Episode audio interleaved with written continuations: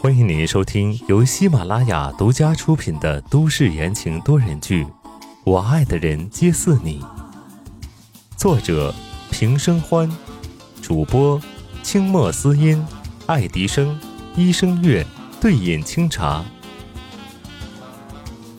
第一百八十九章，脏的都给我丢了。东港市公安局，叶启阳自从上次渎职事件后就被停职查办了，由隔壁市空降了一位公安局长，暂时接手叶启阳的位置。虽然说是暂时的，但是有眼力见的人都明白，恐怕这位就是以后东港市的正主了。而此时。在公安局局长办公室里，宋时清看着宽大的桌子后面坐着的那位笑嘻嘻的马局长，面上深沉不露神色。但站在宋世清身后的方琦知道，自家先生生气了。哎呀，宋总，您说我这昨晚丢了个罪犯的尸体，这可从何谈起啊？马建仁调过来有了段日子了，这个位置对他来说是升迁。处理事情自然是滴水不漏。宋世清冷眸一抬，咄咄逼人：“我要见林从兰的尸体。”他今天早上接到了方琦的消息，从公安局内部传来的。昨天晚上林从兰的尸体被人运走，现在不知去向。这才几天呢？林从兰背后的人手脚这么快吗？无非是怕从林从兰身上找到证据，毁尸灭迹。哼，在他宋时清的眼皮子底下玩这一套，胆子还挺大的。马建仁笑呵呵的起身走过来，他虽然不高，但是身体健硕。据宋时清的线报，马建仁四十岁坐到这个位置上，与他曾经的机密任务有关。那之后便一直平步青云，升迁的速度非常的惊人。这人永远都是一副笑呵呵的模样，所以。有个笑面虎的外号，这宋总，那您真是来晚了。马建仁惋惜道：“犯人林从兰的尸体昨晚被转移到了隔壁市，那边新开发了一种设备，能够更快、更精准的分析犯人的尸体状况。”办公室里静了一瞬，只有空调运行的声音。明明开了二十五度，却仿佛只有零下二十五度。宋时清眼睛微眯。哦，昨天晚上，那真是太巧了。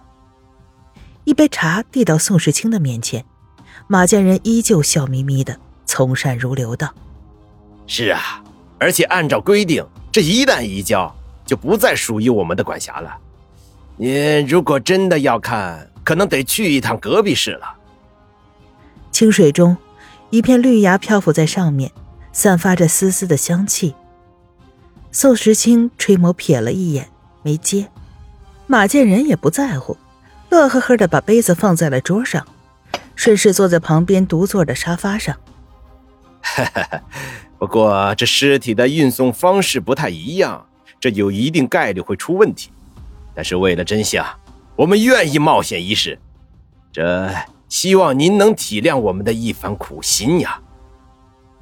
宋时清冷言不语。这只小面虎，话里话外的提点的这么满，他怎么追问也不会有结果。就算是这个时候追去隔壁市，说不定还被控损坏证物。这次他可疏忽了呀。良久，他肃然起身，整理了一下衣襟。马局长辛苦了，那我就等好消息。马局长新官上任，这案子怎么也得破了，不是？马家人嘴角僵了一下，臭小子反将一军。不过他恢复的很快，点点头道：“呃，那是自然。”等到素时清和方琦离开公安局，马建仁这才坐下来，从办公桌第二个抽屉里拿出了一个老式手机，低声道：“事情办妥了。”那头，宋时清和方琦出了门，上了车。宋时清靠在后座上。就给林元，哦，也就是之前的林墨打了个电话。林从兰没了。电话那头传来一声无可奈何的苦笑。我知道，不，我说的是他的尸体。什么？惊呼过后，便是林远咬牙切齿的声音：“是谁干的？”说到底，那也是他的亲妹妹呀，而且两个人还在东港一起经历过那么多，还是血浓于水的。在林远这个反应，宋时清的眉毛机不可见的抬了抬。不知道，我就是告诉你一声。说完便挂断了电话。劳斯莱斯驶出了公安局大门，宋时清闭目冥想。唯一有动机的人已经排除了。林德平不像林墨的爸爸，他从来不屑这个私生子，根本不会管。可不是林家，那林从来身后的人会是谁呢？不多久，宋时清就到了宋氏集团。最近几日，公司不太平，有几个高层蠢蠢欲动，明里暗里违背宋时清的命令，无视董事会的警告。门童打开车门。宋时清一脸冷峻的从车上下来，脚刚一落地，一声柔弱的叫声生生的拦住了他的去路。宋总。宋时清循声望去，一个身穿白衣、长发及腰的女人站在公司门口。她皱着眉头看了一眼旁边的门童，门童暗暗叫苦，解释道：“宋总，我们已经让他走了，但是他执意要等您，说是有东西要给您。”你是谁？宋时清冷漠的看向那个女人，女人的脚步停在了两米之外。我们前两天见过的，在山顶同学会上，我是温之夏的同学吕菲菲呀。吕菲菲微微低头，露出了最好看的角度。她深谙男人的本性，只要露出一点崇拜和害羞，一般都手到擒来。宋时清眯眼想了一下，完全没印象。但看在温之夏的面上，他问道：“有什么事吗？”吕菲菲笑着抬起了头，纯良无比。她递过手中的袋子道：“ 这是之夏落在同学会上的包包，麻烦你带给他吧。”然而宋时清没接过来，吕菲菲的手悬在空中，气氛很是尴尬。就在他不知道该收回来还是该递过去的时候，对方开了口道。既然你和之夏是同学，那为何不直接给他？给我做什么？啊，那个，吕菲菲神情僵硬，回答道：“我是担心上次的事情，之下他对我有什么不好的印象。”到了宋时清这个位置，什么女人没见过？这种送上门来的借机搭讪的狂风浪蝶，他都懒得去理。他低头看了一眼吕菲菲僵直的手。伸手将包接过来，替之夏谢谢你了。继而大步错身走开。吕菲菲面红心跳，低着头。她从来不知道有人能够这么帅气，这么有魅力。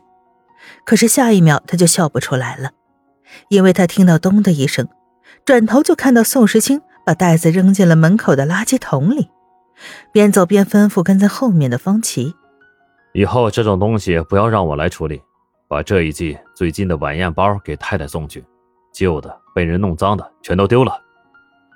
这一些话一字不漏的传到了吕菲菲的耳朵里。门童讽刺的笑了一声，吕菲菲的脸一阵红一阵白。明明是羞辱的举动，但是吕菲菲的心里却想的是另外一件事：如果她成了宋太太，刚才宋时清说的一切都是属于她的。念头一起，心中的欲望就会不断的膨胀，甚至想好了如何去厮打找上门的情人和小三儿。吕菲菲抬头看着高耸入云的宋氏集团，眼中满是贪婪。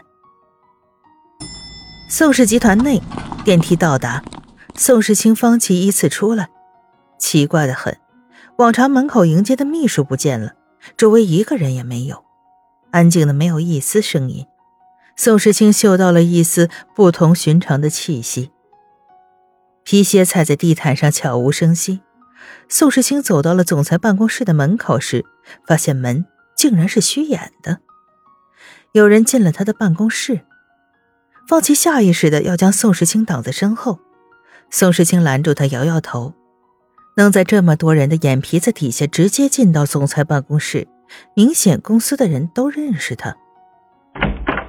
门应声而开，总裁办公室的沙发上，一个气质超群的中年男子正在低头喝茶。